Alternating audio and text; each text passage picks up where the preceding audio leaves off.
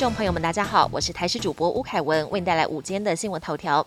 美国众议院议长佩洛西今晚可能访台，这也创下美国二十五年来首度由美国众议院议长来访。然而，此举也引发台海关系紧张。中国当局多次警告，将对中美关系产生严重负面影响，誓言中国将采取有力和坚决措施维护国家主权和领土完整。不但八月一号，中共就有四架次的歼十六战机侵扰我国西南领域，也有澎湖的民众目马公港多艘军舰出港，领空也有战机挂弹升空。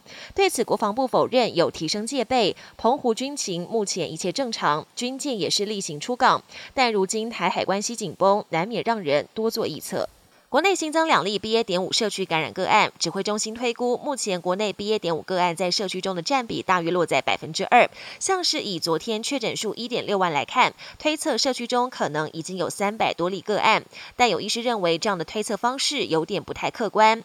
医师沈正南分析，八月八号就会出现第一个反转点，也就是确诊数不会再下降，社区的防火墙最多就是把 BA. 点五的 R 值压到一点五，到了八月底一定会破万。前机管局局长苏益仁也分析，毕竟全球都在流行 BA. 点五，台湾疫情从 BA. 点二变成 BA. 点五也是必然的现象。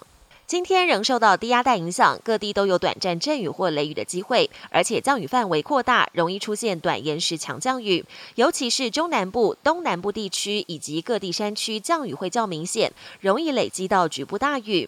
气象局也发布了豪雨跟大雨特报，新北市有局部大雨或豪雨，桃园、台北、台南、屏东地区及蓝雨、绿岛、澎湖有局部大雨发生的几率，也提醒民众要注意雷击、强阵风及溪水暴。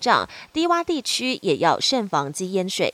国际焦点：恐怖组织盖达首脑扎瓦西里在美国中情局与阿富汗境内的一场无人机攻击行动中遭到歼灭。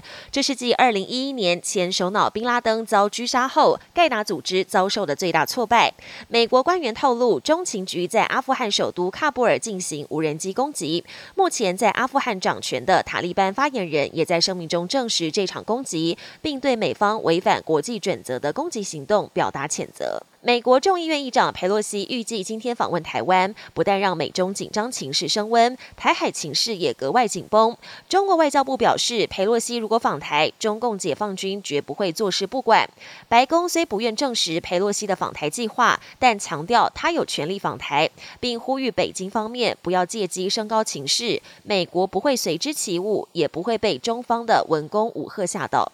元宇宙热潮持续，网络上刮起虚拟偶像旋风。在英国，有位虚拟歌手在网络上逐渐打响知名度。最近，这位虚拟偶像有意跟真实世界的偶像歌手结合，一起同台开演唱会。